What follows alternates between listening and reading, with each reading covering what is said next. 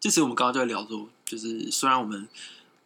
呃，我们原本是想要录闲聊，然后每次呢，我们只要一录就会录成一集，其实也蛮困扰的。就是越录越长。就其实我觉得我们最近的，就是节奏都是那种没有写脚本，然后就直接来哎、，这样好吧，直接跟别人坦白我们没有写脚本，就是越好像越来越不认真，越 越不认真了。但说实话，我觉得我们这样录起来还蛮顺的啦。我觉得算是在闲聊当中有意外的找到我们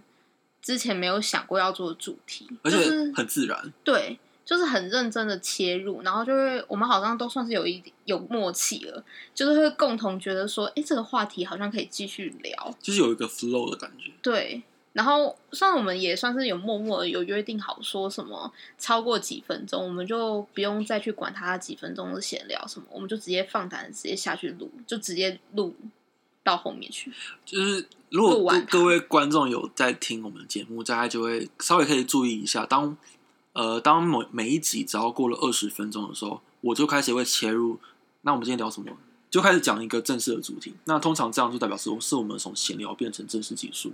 对啊，那个时候我们是会把前面的东西放到闲聊去，就是拉成一个小小单元这样子。对啊，对啊，然后后面的东西的话，就会变成主频道主要在讲的，所以其实会建议说，可以先从闲这一集的闲聊，然后再衔接我们的主频，这样子顺下来去听会比较好，通常听我们节目的人都是，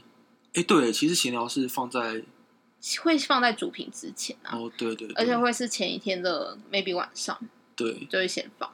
我蛮我觉得蛮有趣的，啊因为通常闲聊的定义就是不要任何的，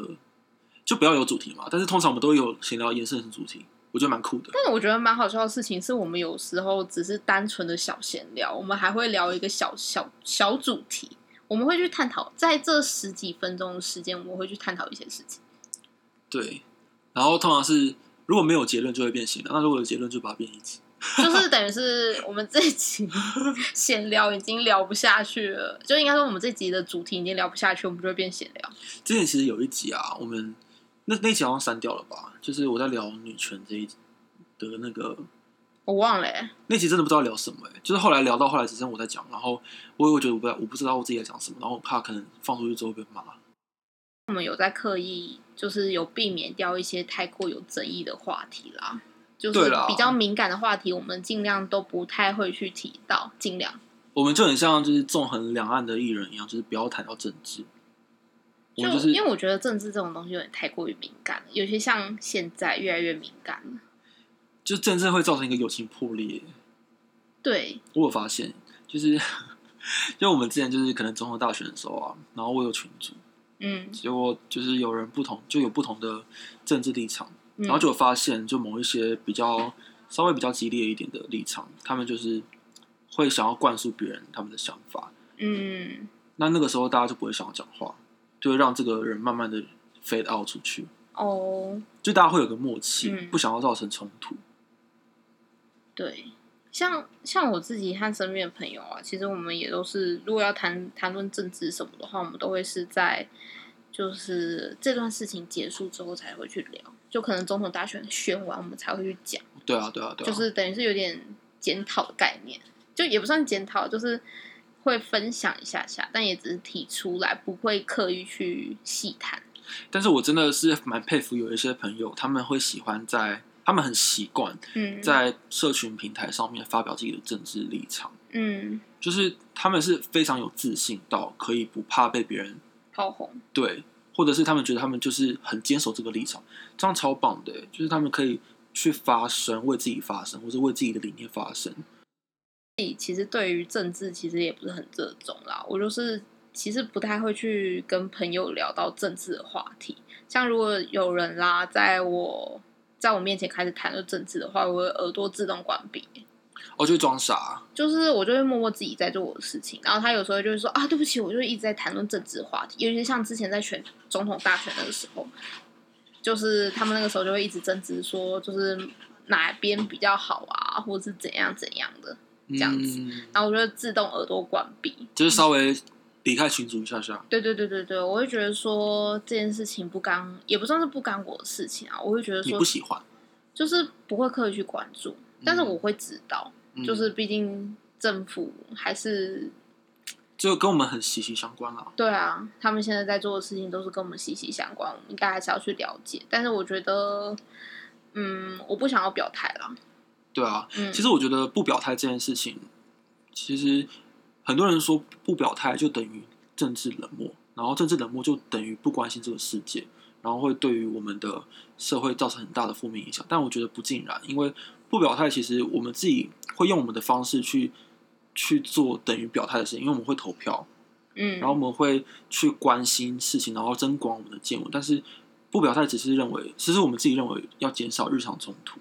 对，可是真的，我之前有跟一个朋友就是辩论过这件事情，他就是说，他最鄙视不不表态的人。真假的？对，他说他他觉得这个人不是这种人，不是他就不会跟他是当好朋友。然后我就我就跟他讲说，可是不表态也不代表是对于政治冷漠啊，不表态只是不想要有冲突而已啊。那然后他就他的想法就是，不表态就代表我们自动放弃了我们这个公民应该有的权利。哦，像我身边的人，他们都会觉得说，就是像我们投票，台湾算蛮幸福幸福的，就是一人会有一票，对就是我们可以真的自己去投票。但其实说在我之前就真没有投票、欸，哦，我有 OK 投票，我有投票权，但是我没有投票，我直接选择不投。因为你不喜欢，但是应该说，也不是说就那个时候我很不喜欢，嗯，就是那一现阶段的状态下，让我觉得说我还是不要去做任何表态会比较好。嗯，就是我这这是我自己的想法啦。诶那你你会不会觉得不表态也等于一种表态啊？对啊，其实 是啊，就是不是有就是一个赞成 A 方，然后一个赞成 B 方，那我就是中间那个不表态嗯，啊、可能不中间立场还有分一种是我可能觉得 A 也好，B 也好，对但是就选不出来任何人。然后另外一个是我觉得 B 也烂，A 也烂，A 也哦烂，B 也烂，然后我就是觉得说两个选下去，我也不知道选谁，一个在比烂，一个在比好的，因为这这是中间立场这样子。我觉得中间立场很重要的地方，就是因为呃，我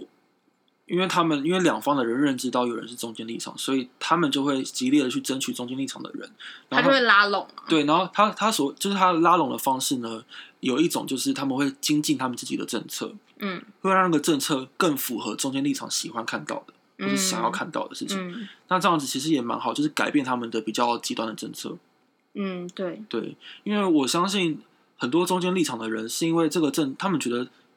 对于 A 稍微有点好感，但是觉得这个政策有点太偏了，嗯。他们就觉得好像自己已经被定义了某一种立场，哦，，对，不想要直接被定义它就是 A，嗯对，所以也许我们不表态，或是我们我们是中间选民的话。会因为对方的可能放软，或是对方的一些更宽容的政策，会让我们稍微有点好感吧？嗯，对啊，对啊，对啊我觉得这个也是好事啊。嗯，我再想一想，会不会我们这集又录了四十分钟？